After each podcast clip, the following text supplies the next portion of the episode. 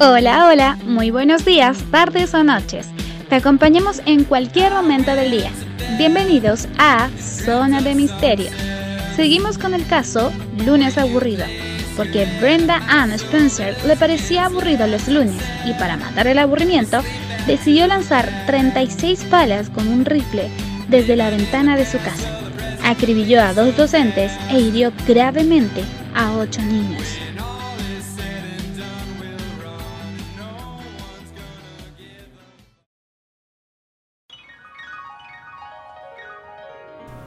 El lunes 29 de enero de 1979, Brenda se despertó en la cama que compartía con su padre, más aburrida que de costumbre.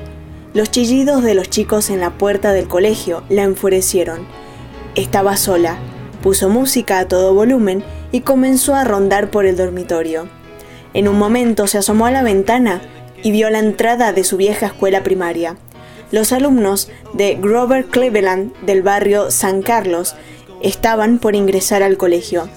Esperaban que el director les abriera la puerta y los dejara entrar. Brenda tomó su rifle semiautomático y se acomodó en el borde de la ventana. Apuntó y empezó a divertirse. Había practicado tiro y tenía bastante buena puntería.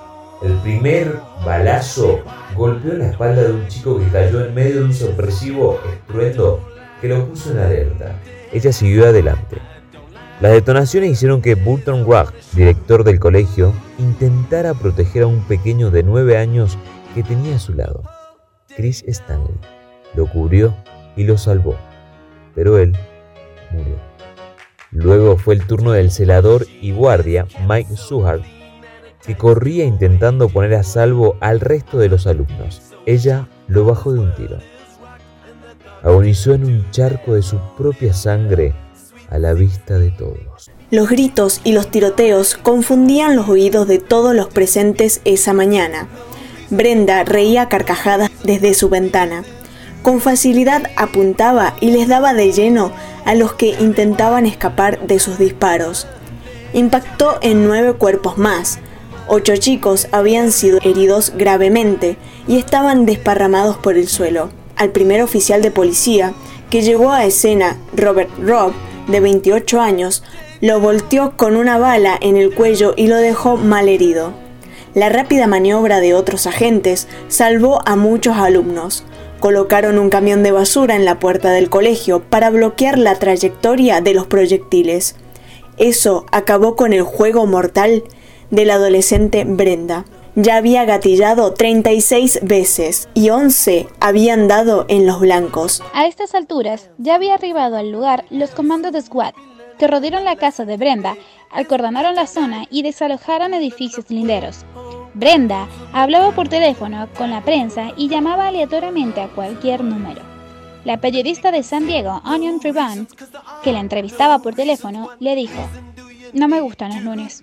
Esto me anima el día. Un grupo de mediadores de la policía, altamente entrenados, comenzaron a hablar con ella. Necesitaba negociar su entrega y que dejara de disparar. Les llevó seis horas hacerla claudicar. Insólitamente fue el hambre lo que logró que dispusiera tu hostil. Le ofrecieron una hamburguesa Burger King y lograron que Brenda saliera de su guarida. Lamentablemente hoy hemos llegado al final de nuestro podcast. Seguimos en nuestras redes sociales, arroba zona.de.misterio, que vamos a estar subiendo detalles sobre el caso y te vamos a estar ampliando la información. ¿sí? En el próximo podcast seguiremos hablando sobre eh, Brenda Spencer. A ver qué pasó con esta chiquita que eh, mató a varios de sus compañeros. Nos vemos en la próxima.